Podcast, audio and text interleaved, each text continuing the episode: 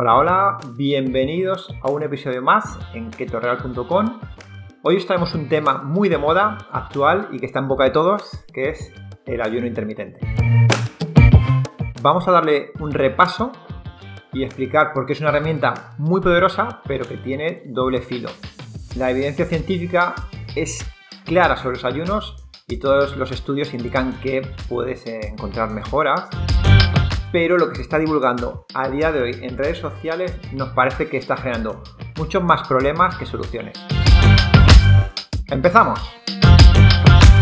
Bien, vamos con los ayunos intermitentes. Vamos a dar un poco de, de historia sobre ellos y vamos a hablar de los mitos y de sus beneficios. Definición de ayuno. De primeras, hay que dejar claro qué es el ayuno. El ayuno es una restricción alimentaria consciente, es decir, aunque tengas la nevera llena, tú decides no comer. Lo comento porque eh, en redes sociales veo gente que habla del ayuno y dice que eh, pues en el pasado, en el paleolítico, se ayunaba mucho. Y eso no es cierto. Lo que pasaba en esa época es que había hambruna, es decir, no había comida. Ibas a cazar o ibas a recolectar y no había suerte. Y volvías a casa con las manos vacías. Entonces eh, te ibas a la cueva a pintar animalitos, pero no comías. Entonces no es lo mismo un ayuno que tú decides hacer que no encontrar comida. Por eso es importante esa gran diferencia y a día de hoy pues eh, incluso hay en zonas donde sigue habiendo esa hambruna, pero eh, cuando hablamos de ayuno intermitente o ayuno prolongado va asociado a que tú tienes esa posibilidad y, y no la sigues, sino prefieres no comer. Todo lo que es hambruna siempre ha estado con nosotros, en el Paleolítico, en el Neolítico, eh, hasta en la, edad de los metales, en toda nuestra historia, pero sí que cuando hablamos de ayuno empezamos a ver eh, escritos a partir de eh, los griegos. Historia del ayuno. En algunos escritos de, de filósofos y pensadores griegos veíamos como que hablaban ya de que el ayuno era eh, una herramienta terapéutica y que comer una vez al día pues era muy saludable.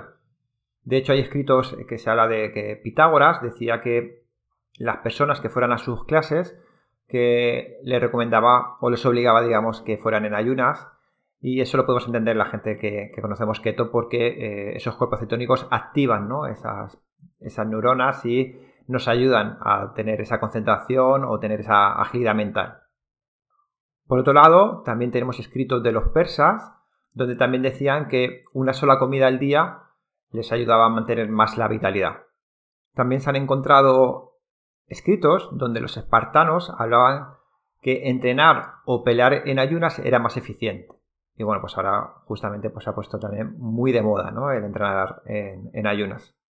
En la Edad Media, pues ahí eh, fueron épocas donde la gente con bastante dinero pues comían bastante bien y de hecho el engordar era un síntoma de dinero, es decir, cuanto más obesidad tuvieras, eh, más dinero tenías. Pero había muchas zonas donde pues eh, se comía una o ninguna, pero sí que se hablaba del ayuno por temas religiosos. De hecho, en el tema religioso podemos hablar de, por ejemplo, de la isla de Creta, que hay escritos donde los cristianos ortodoxos en, un año, en 365 días, podían hacer ayunos de, 180 o 200 días. Esto también se hacía por un tema de control alimentario y también ellos veían que, ayudaba en el tema de enfermedades. Así que imaginaros de un año 200 días eh, no comer, que eran ayunos eh, bastante importantes decir que cuando hablo de ayunos de 200 días no son seguidos, ¿eh? son intercalados. También podemos hablar del Ramadán, que es un mes al año, y eh, por ejemplo en Marruecos hay estudios que dicen que el mes de Ramadán, que se hace un ayuno desde que sale el sol hasta que se va, pues es el mes con menos enfermos eh, que van, que acuden a los hospitales. Viene el siglo XIX, el siglo XX, y bueno, pues hay médicos que estudiaban los beneficios del ayuno, pero no es algo que, saliera a la luz. Y, eh, pero bueno, estaba ahí, ¿no? Estaban esos estudios. Y de repente llega el siglo XXI y nos dicen que cinco comidas al día. Que si no, te puede bajar el azúcar, o te puedes eh, desmayar, o tu metabolismo se hace más lento, ¿no?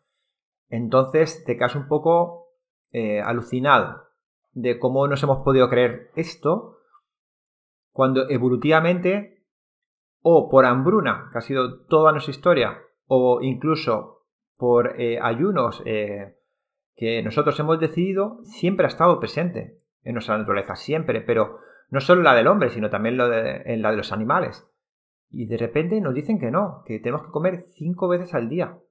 Entonces, eh, bueno, pues esto creo que por suerte está cayendo, aunque en las universidades se sigue eh, indicando o en los hospitales se siguen poniendo eh, siempre dietas de cinco comidas. Es que es raro no salir de ahí. Así que, bueno, pues ahora vamos a hablar un poquito de, eh, la evidencia científica y, y de por qué pensamos que el ayuno puede ser una estrategia muy interesante. La moda del ayuno intermitente. Limpieza celular, regeneración celular y lipólisis. Primero explicar que el ayuno intermitente ha tenido mucha fama desde el año 2016 porque Yoshinori Osumi fue premio Nobel de Fisiología y Medicina y fue este japonés la persona que describió que era la autofagia. Eh, la autofagia lo que indica es, eh, digamos, la traducción sería comerse a uno mismo. Pero bueno, eso realmente es, eh, lo llamó así porque es lo que él veía ¿no? Cuando estudiaba lo que son las células. Pero realmente, ¿qué estaba pasando? De primeras, la célula, si no tiene que hacer digestiones de esos macronutrientes, pues tiene otras labores que hacer. Por ejemplo, lo que es la limpieza celular. Es decir, si el cuerpo está en ayunas, se, se dedican las células internamente a excretar pues eh, orgánulos que ya no funcionan bien, proteínas eh, dañadas o incluso virus, ¿vale? Se, excretan, es decir, se les pone como una bolsita de basura y la célula lo excreta al exterior por el lisosoma. Entonces, digamos que una de las eh, funciones más importantes del ayuno para el cuerpo y para la curación es esa limpieza intracelular.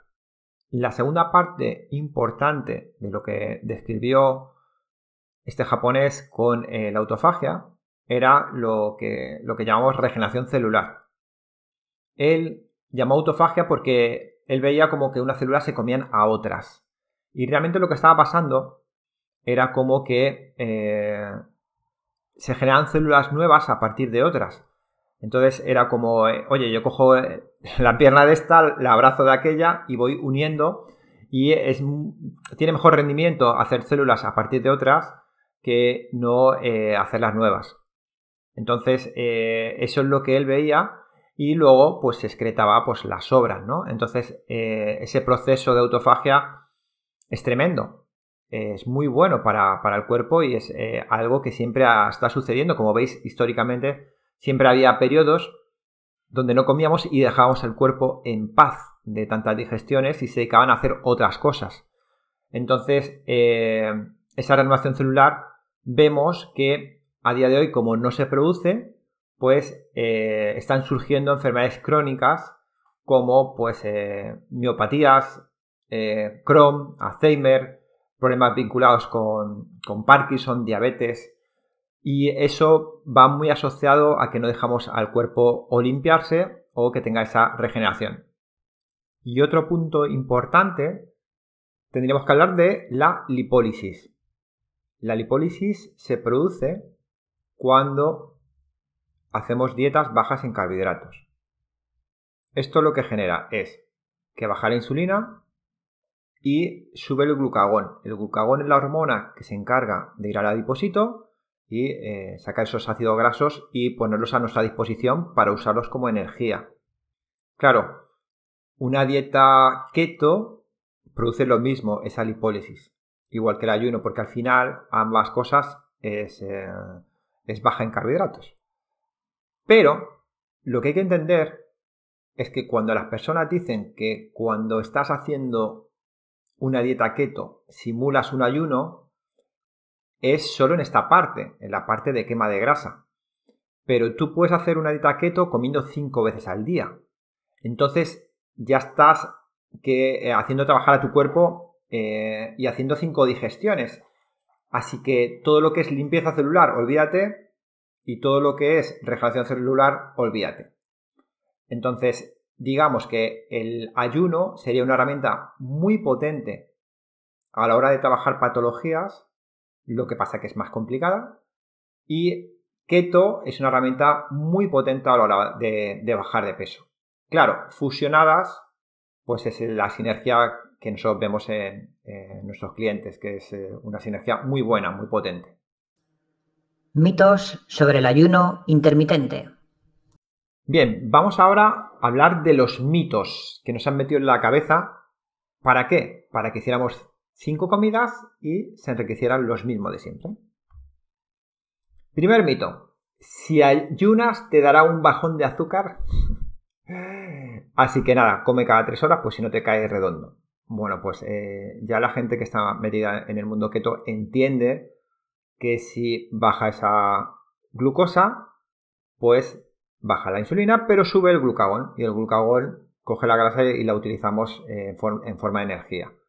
Es cierto que hay gente que no está acostumbrada a este cambio de, gasolina, entre comillas, y le cuesta que eso incluso pues, eh, lo que, es lo que se suele llamar la, keto flu, que es esa fiebre keto que cuando la gente entra los primeros días, pues de repente no está su cuerpo acostumbrado a utilizar la grasa como fuente de energía y le cuesta un poco.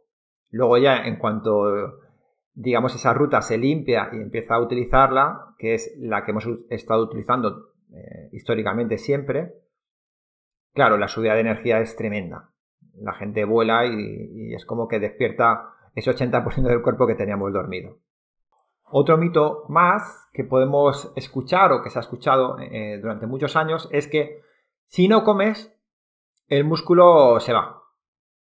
Y eso no es verdad. ¿vale? Ahí sí que hay estudios con humanos también donde con eh, ayunos eh, intermitentes es, que es imposible y lo que suele pasar es lo contrario que luego hablaremos de ello, pero eh, ya todo esto se está aplicando en nutrición deportiva y se está viendo que el ayuno está ayudando a, lo que es el crecimiento muscular, no a la bajada en, músculo. Y un tercer mito sería que ayunar engorda a la larga, ¿vale? Eh, porque eh, ralentiza el metabolismo. Es decir, tu cuerpo no desayunas esos cereales con colacao y ya, ya, bueno, pues ya va, la comida la guarda, por si acaso.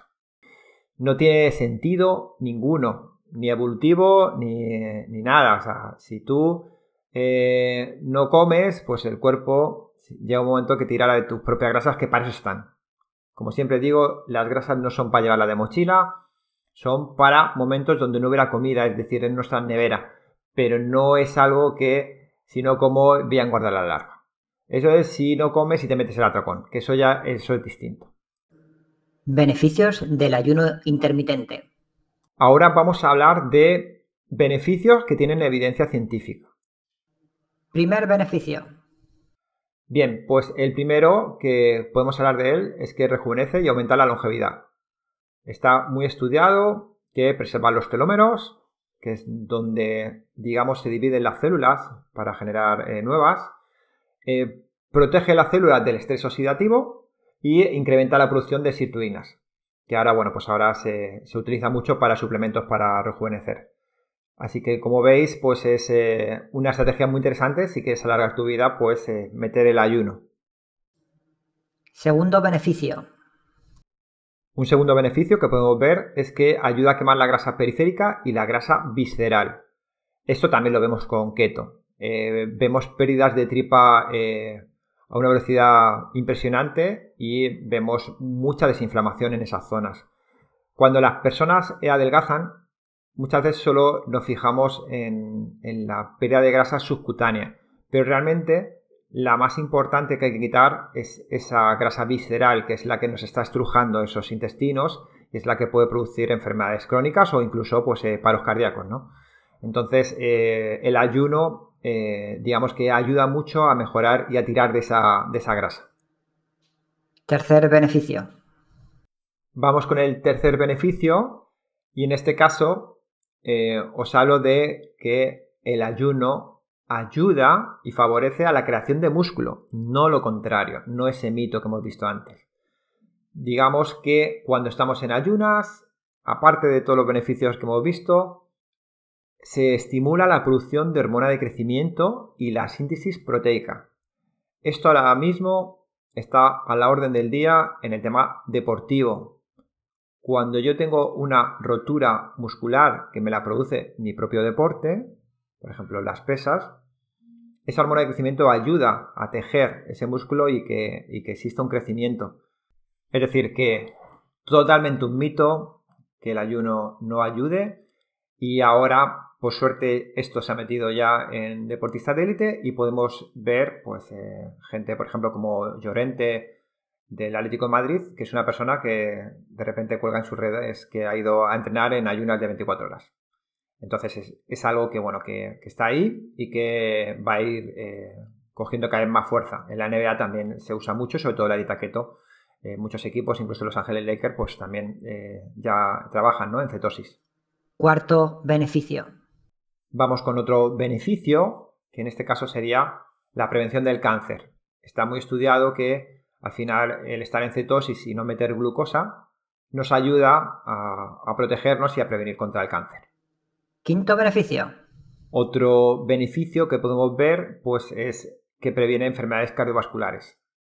Mejora el perfil lipídico y mejora los indicadores de riesgo. Esto ya lo hablé en otro podcast eh, con estudios en la mano, donde es interesante, ¿no? Como o en keto o no comiendo, pues eh, mejoramos eh, todos esos parámetros al revés de lo que nos han recomendado, ¿no? De, quitar las grasas y esas cosas. Sexto beneficio. Más beneficios que vemos, que potencia y protege el cerebro. Esto también lo hemos visto con keto. Séptimo beneficio. Otro beneficio que vemos es que previene enfermedades neurodegenerativas. Eso también lo tenemos súper claro con keto. Y en esto sí se parecen, porque al final esa autofagia genera eh, esa regeneración y esa activación neuronal. Octavo beneficio. Más beneficios. En este caso, aumenta los niveles de energía. La gente que, que hemos entrado en cetosis y que sabemos lo que es, es algo que es eh, un punto de inflexión muy importante. Cuando al cliente le decimos que la ruta metabólica normal de, siempre y de todos nuestros antepasados ha sido la cetosis o, generar esa lipólisis, esa quema de grasa, pues al principio nos da un poco miedo, porque nos han contado lo contrario, ¿no? que teníamos que comer esos cereales a diario. A partir del cuarto o quinto día, cuando una persona está en cetosis y empieza a tirar de sus grasas y su cuerpo empieza a entender esa ruta metabólica y digamos que eh, la maneja bien, la subida de energía es tremenda. Tanto que asusta. Tanto que tenemos clientes que en vez de dormir 8 horas duermen 4. 4, pero eh, que se levantan a las 4 de la mañana y, no, les importa a, ir a, correr o, al gimnasio. ¿Vale? Entonces es, es tremendo, ¿no? Cómo esa fuente de energía cambia y cómo nos damos cuenta que para algo estaba la grasa ahí. Y era para eso. Y entonces es como en las pelis, ¿no? Que vemos que, que se habla que solo usamos un... No sé, eso cada día va cambiando, ¿no? Solo usamos un 20% del cerebro y tal. Bueno, pues en el tema de, energía yo lo tengo claro. Cuando alguien entra en cetosis y lo hace bien, de una manera saludable, eh, ese chute de energía nos hace ver que efectivamente estamos desaprovechando mucha parte de nuestro cuerpo. Noveno beneficio. Más beneficios. Mejora tus defensas. Bueno, esto es algo muy entendible, ¿no? Si yo, en vez de meterle cinco digestiones, que al final la gente no ve que esas cinco digestiones generamos ese ácido clorhídrico, eh, tenemos que, ir digeriendo todo, es un trabajo de varias horas. Oye, pues si se lo quito y no le meto kilómetros al cuerpo y dejo en paz a mi sistema digestivo, posiblemente pues mejore. Y eso hace que si mejora ese sistema digestivo y mejora a su vez esa microbiota, aumenta pues mis defensas, mi sistema inmune. Décimo beneficio. Más beneficios. Mejora la sensibilidad a la insulina. Normal, ¿no? Esto tiene, tiene sentido que si, si no, no meto comida, en este caso tampoco azúcar ni glucosa, pues las personas, por ejemplo, que padecen diabetes tipo 2, pues responden mucho mejor, ¿no? Eh, a, pocas comidas que a, muchas. Aunque eh, todo lo que se estudia a día de hoy es que a los diabéticos se le dicen que, a muchos de ellos, a ver, ya todo esto se está actualizando, pero a muchos de ellos se les dice que, nada, que tienen que comer cinco veces al día. Es que ese, ese dogma es así, es así. Onceavo beneficio. Más beneficios. Reduce la inflamación crónica el ayuno ha demostrado eh, su capacidad de, reducir esa inflamación, que eso también lo vemos en keto. También está, está pasando porque no estamos metiendo alimentos inflamatorios. Dejamos al cuerpo en paz. Entonces dejamos al cuerpo que se desinflame. Entonces tiene también sentido ¿no? que, que esto suceda cuando ayunamos. Y doceavo beneficio. Y por último, el último beneficio es que repara piel, uñas y cabello. Esto hay eh, muchos estudios y también, bueno, nosotros lo vemos muy relacionado con la consecuencia de los 11 beneficios anteriores, ¿no? Si vas a estar mejor en todo, hasta en desinflamación, eh, vas a tener mejor absorción de nutrientes, mejores defensas, pues vemos que la piel está totalmente conectada también con el sistema digestivo y hay mucha mejora. En keto también lo vemos, ¿eh? eh porque keto, como os conté en otro podcast, es una dieta que, ayuda a, todos los problemas que hay digestivos actuales y también eso va asociado a esa mejora ¿no? en, calidad de piel y uñas y cabello. Así que como veis, os he dicho 12 beneficios, pero podría estar aquí toda la noche hablando de beneficios. Entonces, la pregunta es, pero ¿cómo puede ser que el ayuno genere tantos beneficios? Bien, pues la respuesta es muy simple. Tú imagínate que tú trabajas las 24 horas del día y el resto de cosas de tu vida se quedarán sin hacer. ¿Vale? Pues por ejemplo las tareas de casa, el estar con tu pareja, tus hijos, eventos, es decir, estar 24 horas ahí trabajando. Que eso eh, sé que, hay muchas personas, sobre todo autónomos, que están. Bien, pues en el tema de, las, de comer 5 o 6 veces al día, al final vosotros tenéis que entender que una digestión puede, depender de lo que coman, ¿no? Pero puede tardar entre dos o tres horas o más, sobre todo si es nocturno. Entonces, si yo como cinco veces, estoy, como, hago una digestión y vuelvo a comer. Entonces, estoy, digamos, utilizando el cuerpo para hacer digestiones y punto. No dejo al cuerpo hacer otras cosas. Tenemos que entender que en cualquier empresa, pues tiene que haber tiempo, pues imaginaros, en una cocina, pues tiene que haber tiempo para que eh, se limpie, ¿no? Entonces, eh, en nuestro caso pasa lo mismo. Si en vez de hacer cinco comidas, hago dos, ¿qué pasa? Pues que posiblemente en el tiempo que no coma, dejará el cuerpo que mejore el funcionamiento y hará que tengamos menos enfermedades crónicas o dolores o inflamación o enfermedades incluso autoinmunes, ¿no? ¿Es el ayuno bueno para todos? Claro, todo esto indica que todos eh, a partir de ahora tendríamos que ponernos a hacer ayunos como locos. Bien, pues eh, os voy a quitar la idea. No es, no es para todos y hay que tener mucho cuidado cuando se hace un ayuno. Porque nosotros estamos viendo que eh, si, se hace sin una buena dirección, sin profesionales que os vayan guiando, puede generar problemas más que soluciones. ¿Y por qué digo esto? ya eh, son muchos años trabajando con personas eh, en cetosis. Cuando bajamos los carbohidratos, las personas eh, lo que suelen sentir, aparte de esa energía y aparte bueno, de, miles de beneficios, es la bajada de hambre y apetito. Entonces, si me baja el hambre y, y el apetito y la ansiedad también, y la tengo súper controlada, y de repente meto ese ayuno, pero estando en cetosis, es algo que puede pasar que en vez de hacer tres comidas, haga dos y que lo lleve súper bien. Pero esas dos comidas no con un incremento brutal porque de repente no he desayunado, sino sin incrementar nada. Y eso nosotros lo vemos a diario. Pero estando en un estado cetogénico. Cuando la gente se lee el libro del ayuno intermitente y come fatal, come muchos dulces, alcohol, eh, no duerme bien, no tiene buenos hábitos alimentarios y se pone a hacer ayuno, primero, no está desintoxicado del azúcar. Es decir, que el día anterior tomé azúcar. Tu cuerpo quiere más. Segundo, he tenido un mal día. He discutido con mi jefe, con mi pareja, no he dormido bien, o en mujeres, pues temas hormonales. ¿Qué va a pasar? Pues que no desayuno. ¿Por qué? Porque a lo mejor no tengo hambre, porque estoy con un cortisol brutal en el trabajo, súper alto, que eso me quita el hambre. Pero en cuanto llego a casa, es que me como la nevera, es que ni me siento y ya me he comido siete cachos de queso, eh, lo que encuentre.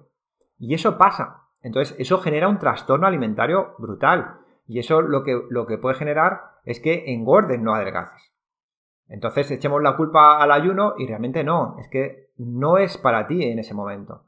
Primero hay que pasar fases. Y la primera fase sería empezar a comer comida real, sin azúcares, sin, sin nada que te genere esos picos de insulina.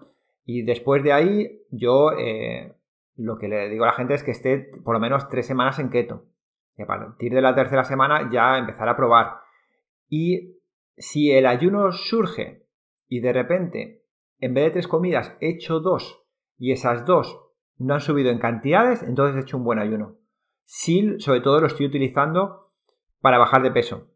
Pero si yo me quito el desayuno, incluso esa misma comida del desayuno, me la llevo a la cena y hago que la cena sea el doble, ya sí que posiblemente engordes, aunque metan las mismas calorías.